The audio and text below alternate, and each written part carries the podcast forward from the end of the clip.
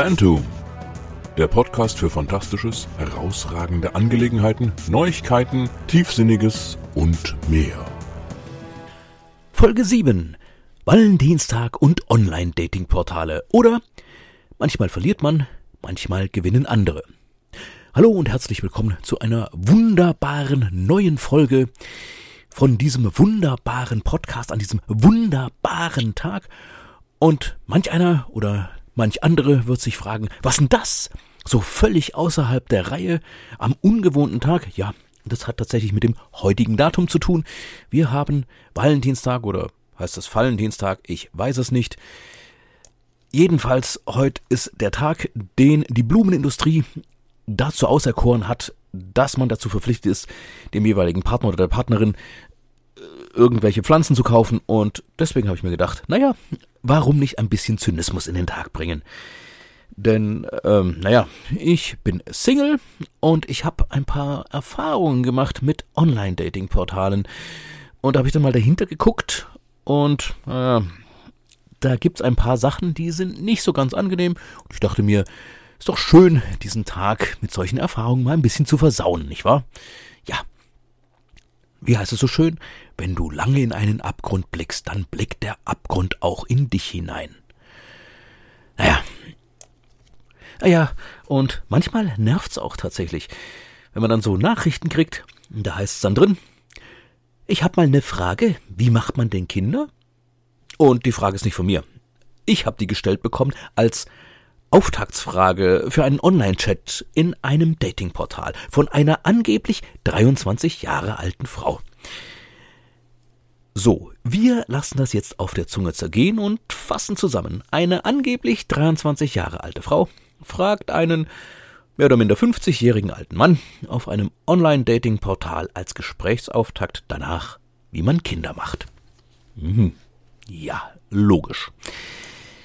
Herzlich willkommen in der wahnsinnigen Welt des Online-Datings. Ähm, unlängst habe ich in einer Facebook-Gruppe, da bin ich auch in ein paar Single-Gruppen drin, einen Artikel der Zeit gelesen, in dem es heißt, dass Nutzer bei der Partnersuche im Internet mutiger sein und die Mehrheit Menschen suche, die, Zitat, außerhalb ihrer Liga spielen. Also sprich, die Hässlichen suchen die Schönen. Und falls jemand diesen Artikel lesen möchte, dann sucht ihn bitte selber. Aufgrund des Leistungsschutzrechts für Presseverleger weigere ich mich, Presseerzeugnisse zu verlinken, weil dieses Gesetz, das geht überhaupt nicht. Also, und außerdem, also die Prämisse von diesem Artikel finde ich schon etwas unverschämt. Man sucht also außerhalb seiner Liga. Mhm. Wer legt denn die Liga fest? Aber egal. Jedenfalls hat mich das mal dazu inspiriert, mir ein paar Gedanken zu machen und die Gedanken zusammenzutragen. Und heute ist der wunderbare Tag, diese Gedanken in den Äther zu husten. Nun, gehen wir mal von der Ausgangssituation aus. Ich habe unterschiedliche Erfahrungen mit Beziehungen. Die meisten meiner Ex-Partnerinnen habe ich offline kennengelernt, aber eben auch online. Ein Urteil, was besser ist, kann und mag ich nicht abgeben. Hm, was in der Zeit steht, mag zwar irgendwie stimmig klingen, also dass man online auch attraktivere Menschen anspricht, aber naja, früher oder später wird es den Punkt geben, wo man sich offline begegnen muss und das ist dann der Prüfstein. Entweder es funktioniert weiter oder auch nicht. Aber sowieso gibt es etliche Probleme mit dem Online-Dating. Ich war zwischendurch mal bei mehreren Portalen angemeldet, da ich selber noch nicht das Ideale gefunden habe. Und was ich gefunden habe, also tut mir leid, wenn es auch wieder mal etwas bitter klingt, aber das gibt nicht viel Grund zur Hoffnung. Also gucken wir uns mal die Datingportale an. Da gibt's unterschiedliche Funktionsweisen. Ähm, Datingportale werden ja gerne mal mit kostenlos beworben. Aber da muss man sehr genau hinschauen, was da kostenlos oder gratis ist. Meistens ähm, handelt es sich um eine Art Grundmitgliedschaft. Es ist möglich, Profile anzuschauen und zu markieren und vielleicht noch irgendwelche Kurzgrüße zu verschicken. Aber sobald es ans Eingemachte geht, ist es vorbei mit kostenlos. Dabei gibt es grundsätzlich zwei Modelle. Also erstens das Premium-Mitgliedschaftsmodell. Hier erwirbt ein Abonnent über eine bestimmte Zeit eine Mitgliedschaft zahlt monatliche Beiträge und bekommt alle Funktionen des Portals freigeschaltet. Das Problem ist hier das gleiche wie bei einem Fitnessclub. Wenn man sich anmeldet und zahlt, das Portal aber aus welchen Gründen auch immer eine Zeit lang nicht nutzt, ist das Geld verschwendet. Und zweitens das Modell Zahle pro Leistung. Portale, die dieses Modell nutzen, haben so eine Art interne Währung. Weiterführende Funktionen, zum Beispiel Schreiben von Nachrichten, kosten einzeln bestimmte Beträge in dieser Währung. Und man bekommt diese Währung natürlich, indem man sie für echtes Geld kauft. Der Vorteil ist, dass man wirklich nur für das zahlt, das man auch nutzt. Und wenn man mal zwei Monate Pause macht, ist die gekaufte interne Währung oder wie auch immer man das nennen will, die ist immer noch da anstatt dass man zwei Monate Mitgliedsbeitrag für nichts bezahlt hat.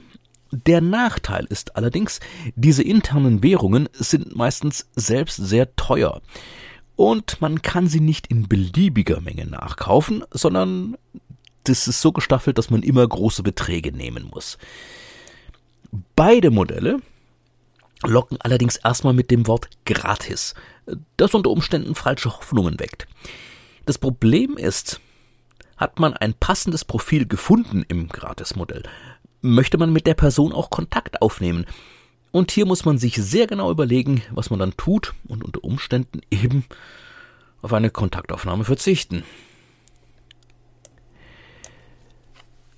Nun, das erste Problem, das sich danach überhaupt ergibt oder wenn man sich anmeldet bei so einem Portal, möchte ich als statistischen Überhang bezeichnen.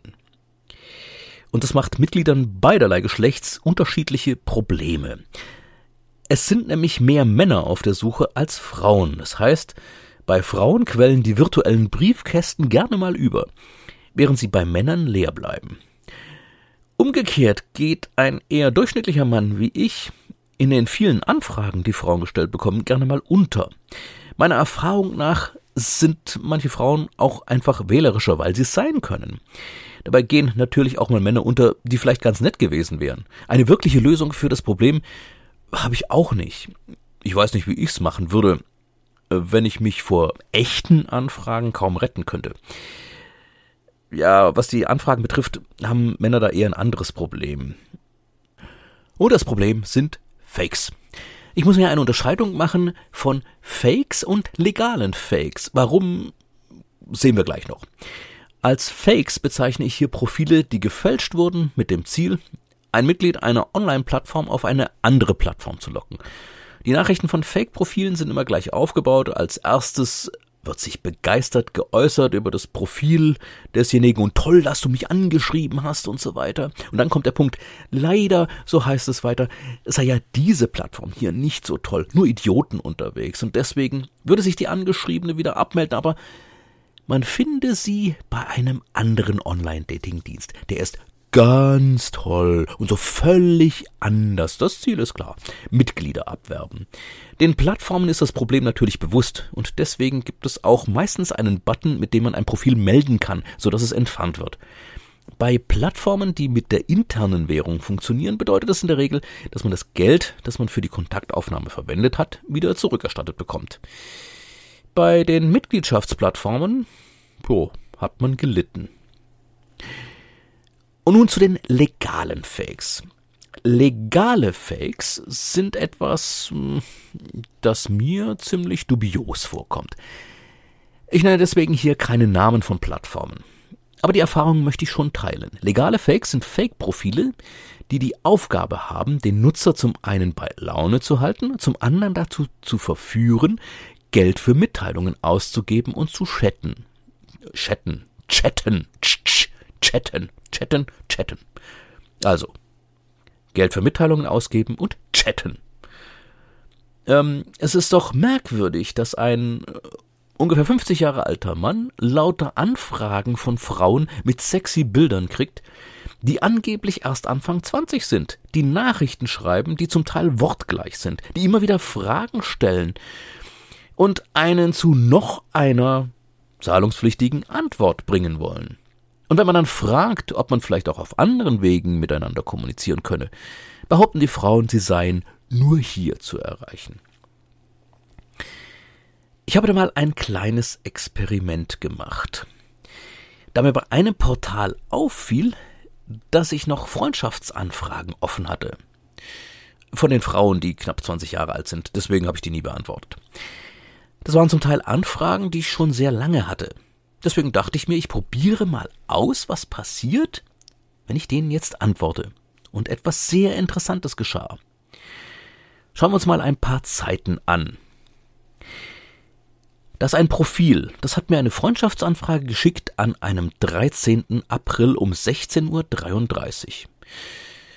Nun, mein Experiment, das habe ich äh, nicht vor ein paar Tagen gemacht, sondern es ist schon ein bisschen her. Und zwar am 12. August.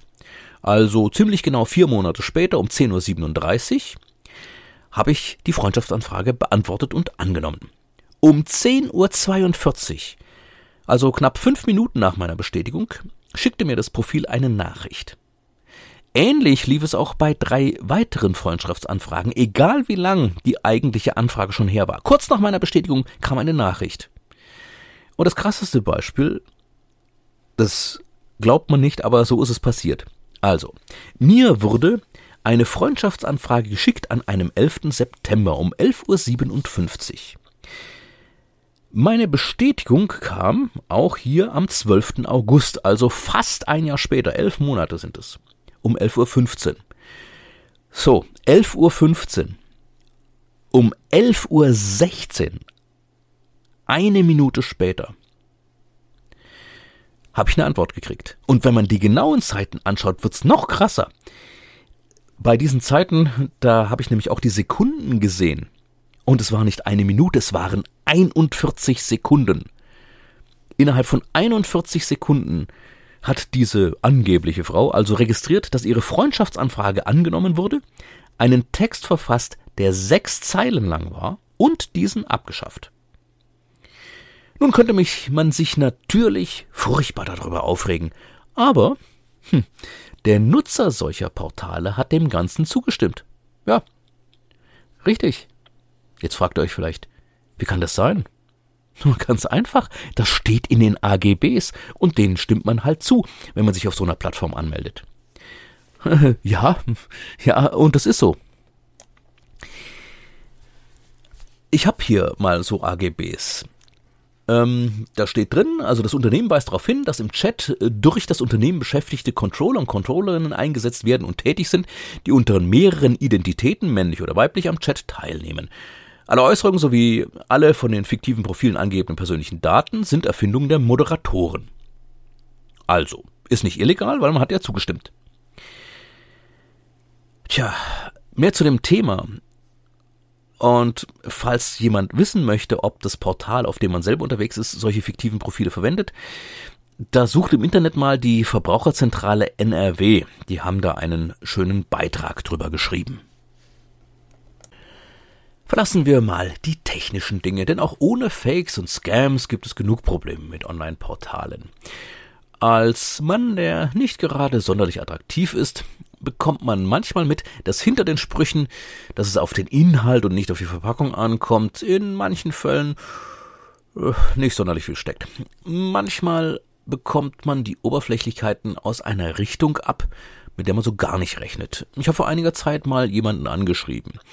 Ich übertreibe in solchen Mails nicht, denn was bringt's? Wenn ich ein Bild von mir zeichne, das so nicht stimmt, bricht die Lüge spätestens beim ersten Kennenlernen zusammen. Und tatsächlich bekam ich eine nette Mail von der Frau zurück und es stellte sich heraus, dass wir in vielen Dingen auf einer Wellenlänge liegen. Naja, und wir haben uns hin und her geschrieben und fast wäre es zu einem Treffen gekommen. Bevor es dazu allerdings kam, erhielt ich auf einmal noch eine Mail. Und darin schrieb die Frau, sie habe sich nochmal mein Profil angesehen und lehne von daher jeden weiteren Kontakt ab. Begründung, ich sei ihr zu klein. Ich habe daraufhin in ihr Profil geschaut, weil ich dachte, okay, zu klein. Weiß nicht, vielleicht ist sie 2,50 Meter oder so. Dabei habe ich aber was Erstaunliches festgestellt. Ich bin 1,72. Das ist jetzt eher Durchschnitt. Und sie war 1,76 ganze vier Zentimeter. Ein Größenunterschied, der kaum wahrnehmbar ist. Ich habe ihr geschrieben, ob sie das wirklich an vier Zentimetern festmacht, worauf ihr eine wütende Mail bekam, dass es nun mal nicht geht, dass die Frau den Mann überragt von ihrer Körpergröße her. Ja, sie hat tatsächlich überragt geschrieben. Stimmt schon, das wäre eine furchtbare Beziehung gewesen, wenn ich ständig einen steifen Nacken gehabt hätte, weil ich dauernd zu ihr aufblicken muss. Ernsthaft jetzt. Überragt. Hm. Sonst sind es doch immer die Männer, die ein mordsmäßiges Tamtam um vier Zentimeter machen, oder? Ähm, interessanterweise habe ich das Gleiche seither mehrfach erlebt. Und es steht auch immer wieder in den Profilen schon als Anforderung in Anführungszeichen drin. Das mit der Größe, also der Körpergröße, scheint für viele Frauen irgendwie wichtig zu sein. Naja, Online-Dating würde theoretisch ganz neue Möglichkeiten eröffnen, indem man erstmal ein Gespräch führt, ohne sich direkt zu treffen. Hier könnte man herausfinden, wie das so ist mit der Wellenlänge, welche Dinge denn im anderen Wind wichtig sind und so weiter. Aber leider kommt man nicht so weit, weil man schon wegen der Oberflächlichkeiten abgelehnt wird. Aber, und jetzt wechseln wir mal die Perspektive, ein Teil dieser Ablehnungen entsteht auch aus einem ganz anderen Grund. Dass Frauen Kandidaten großzügig aussortieren, weil sie es statistisch gesehen einfach können, ist nur ein Teil der Wahrheit. Auch dass es Frauen gibt, die so ein Gespräch nicht mal mehr probieren wollen, das hat eine andere weitere Ursache, die Unverschämtheiten. Die Anonymität auf den Online-Plattformen hat einen unbestreitbaren Vorteil. Theoretisch kann man sich über viele Dinge, eventuell auch Intimeres unterhalten, ohne dass der andere genau weiß, wer man eigentlich ist. Man ist in einem geschützten Raum und wenn man feststellt, dass es nicht funktioniert, kann man sich zurückziehen, ohne dass der andere zu viel weiß. Also zum Beispiel plötzlich vor der Tür stehen könnte oder so. Leider hat die Anonymität auch einen Nachteil. Manche Menschen drehen im Schutz der Anonymität nämlich so richtig auf. Männer verschicken ungefragt Bilder ihres Geschlechtsteils als Gesprächsauftakt. Oder ihre erste Botschaft lautet so ungefähr, na, Lust auf dass es da Menschen gibt, die dann die Lust am Schreiben verlieren, das ist nur zu verständlich. Auf der anderen Seite gibt's aber auch die Menschen, die etwas naiv alles glauben, was ihnen online so präsentiert wird. In meinem Umfeld konnte ich das einmal beobachten, da jemand aus dem Bekanntenkreis bei einem Online-Portal ein Bild eingestellt hatte, das einen gut gebauten Körper mit Sixpack zeigte. Der Kopf war sinnigerweise auf dem Bild abgeschnitten, es war natürlich nicht der Körper der betreffenden Person und nicht das Sixpack der betreffenden Person. Im Gegenteil, der Bekannte war so ziemlich das Gegenteil von diesem Bild. Das Bild zog allerdings erstmal Frauen an. Dann kam es zum Treffen und zu dem Moment der Wahrheit, möchte man meinen. Auf das Profilbild angesprochen, behauptet der Bekannte, es würde sich um ein altes Bild von ihm handeln. Und was soll ich sagen? Die Frau hat's ihm abgenommen. Jo, Natürlich, klar, altes Bild. Andersherum habe ich es auch erlebt, wie ein Bekannter von einem Online-Date abgezockt wurde, sie ihm die große Liebe vorgespielt hat, bis sie hatte, was sie wollte. Geld. Und dann verschwand sie. Man sollte meinen, da es das Internet nun ja nicht erst seit gestern gibt, dass die Menschen mittlerweile vorsichtiger sind. Aber die Existenz von Aufklärungsseiten wie Mimikama zum Beispiel beweist, dass das doch nicht überall der Fall ist. Ich vermute, dass manche Menschen gerade bei Datingportalen bereit sind, mehr zu glauben. Denn man ist ja aus einem der tiefsten menschlichen Gründe hier. Die Suche nach Gesellschaft, nach Partnerschaft oder sowas in der Richtung. Menschen sind soziale Wesen und suchen nach Anschluss.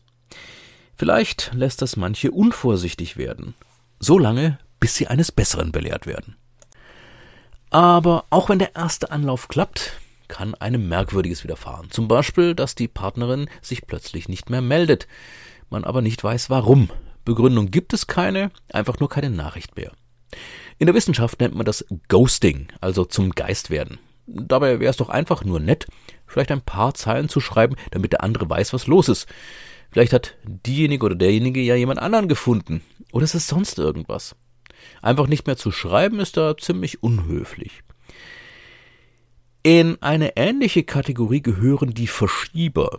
Hier ist der Austausch von Mails schon recht weit gekommen und man möchte sich endlich treffen. Man macht einen Termin aus, der andere sagt kurzfristig ab. Kann mal passieren, sagt man ja noch nichts. Man macht einen neuen Termin, wird wieder abgesagt. Auch das kann mal passieren. Aber wenn es zum fünften oder sechsten Mal mal passiert, ist das schon merkwürdig. Entweder ist einem dann das Kennenlernen doch nicht so wichtig, dass man ständig andere Dinge lieber unternimmt, oder man ist aus irgendeinem Grund doch nicht bereit für das Treffen in der echten Welt. Aber auch hier wäre die Lösung so einfach ehrlich bleiben.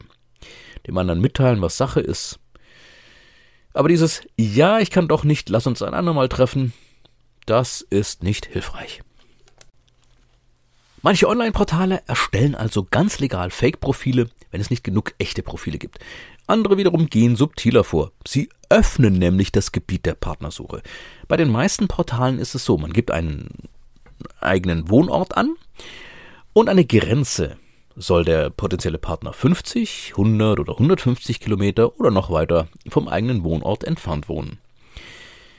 Damit ergibt sich allerdings das Problem, dass unter Umständen nicht genügend Singles aus der eigenen Umgebung bei dem Portal angemeldet sind und man sehr schnell keine neuen Profile mehr findet. Es gibt Portale, die das umgehen, indem sie einfach nur die Daten vergleichen und alle irgendwie passenden Single-Profile schicken, unabhängig vom Ort. Mir ist es bei einem der Portale passiert. Ich bekam Profile zugeschickt von Frauen, die teilweise in Hamburg, Berlin oder Kiel wohnen. Ich wohne im Schwarzwald. Zum einen muss ich sagen, dass ich Fernbeziehungen langsam leid bin. Ich habe noch keine Nahdistanzbeziehung gehabt, wenn ich das richtig so überlege. Ähm, aber das mag mein persönliches Profil sein, Problem sein. Auf der anderen Seite ist es aber auch etwas utopisch, jemanden ein Profil einer Person zu schicken, die ungefähr 1000 Kilometer weit weg wohnt. Bevor es da zu einem Treffen kommt, muss man sich ja schon sehr sicher sein, was den anderen betrifft. Als ich im Service des Portals schrieb, dass ich das nicht gut finde, bekam ich eine, ja, verklausulierte Mail, in der darüber schwadroniert wurde, dass man davon überzeugt sei, dass Entfernung der wahren Liebe nicht im Weg stehen dürfe. Ah ja, so kann man natürlich auch sagen. Aber kommen wir zurück zu außerhalb der Liga. Da muss ich jetzt auch noch was drüber sagen. Auch Patrick Swayze sang schon von der Frau, die out of my league sei, in dem Lied She's Like the Wind. Aber was bedeutet das schon? Es mag sein, dass man sich im Internet traut, eine Frau anzuschreiben, die man, würde man ihr beispielsweise in einer Bar begegnet, nicht ansprechen würde. Aber liegt darin nicht bei all den negativen Dingen, die ich hier schon aufgezählt habe, eine wunderbare Chance, jemand auf eine Weise kennenzulernen, wie es sonst eigentlich nicht möglich wäre? Ich zum Beispiel bin auch nicht der Typ, der spontan und mit einem lockeren Spruch auf den Lippen jemanden ansprechen kann. Ich denke viel und gerne und ich muss mich aufwärmen, bevor es richtig läuft. Schreibend geht es einfacher. Außerdem, wenn man sich dann das erste Mal trifft, weiß man ja schon einiges über das Gegenüber. Mir fällt es dann leichter, überhaupt in ein Gespräch einzusteigen. Für eine spontane Begegnung fällt mir nur das alte, dumme Hallo. Bist du öfter hier in dieser Gegend ein?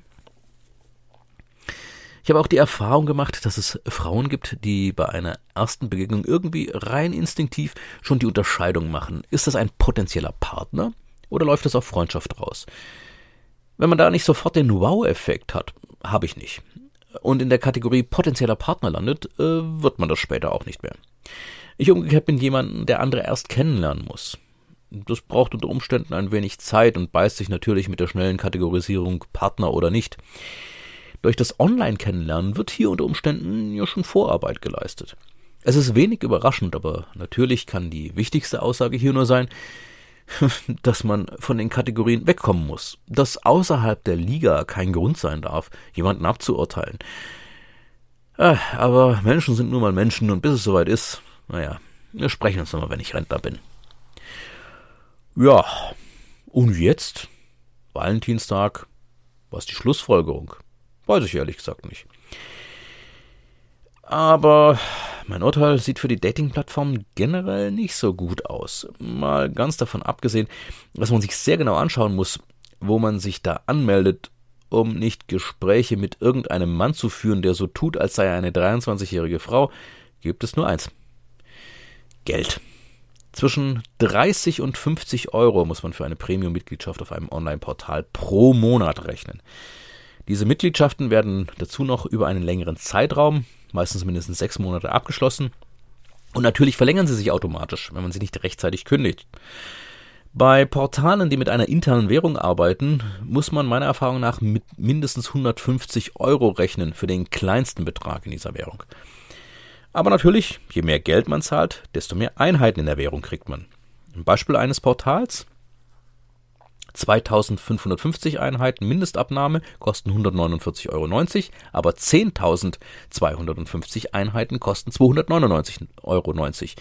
Das macht einen Unterschied von 6 Cent pro Einheit beim niedrigen Betrag zu 3 Cent pro Einheit beim höheren Betrag. Das heißt, halb so viel. Die Portale machen natürlich auch immer große Werbung mit Paaren, die sich angeblich bei ihnen gefunden hätten. Ja, und laut einer Statistik aus dem Jahr 2016 haben 35 Prozent aller Befragten ihren aktuellen Partner oder einen Ex-Partner durch das Internet kennengelernt. Aber da sind immer noch 65 Prozent auf der Gegenseite. Und wenn ich mich so umschaue, finde ich im persönlichen Umfeld eigentlich kaum jemand, der seinen Partner so kennengelernt hat. Und meine eigene Erfahrung muss ich hier ein wenig relativieren. Zwar habe ich zwei meiner Ex-Partnerinnen über das Internet kennengelernt, aber die eine nicht auf einem Datingportal, sondern in einem Chatraum aus der Region. Das war also quasi wie sich offline treffen, nur halt im Internet. Ähm, ja. Und ja, die andere habe ich tatsächlich auf einem Datingportal getroffen. Aber man muss die Realität dagegen halten. Bis zum heutigen Tag, ich habe nachgezählt, habe ich 198 Profile angeschrieben. Davon kam es insgesamt äh, fünf zu Plänen, sich zu treffen. Von diesen fünf habe ich mit dreien konkrete Termine ausgemacht. Zum Treffen kam es nur mit einer. Einer hat das Treffen wieder abgesagt und auf weitere Mails nicht mehr reagiert, die andere hat das Treffen verschoben. Wieder und wieder und wieder.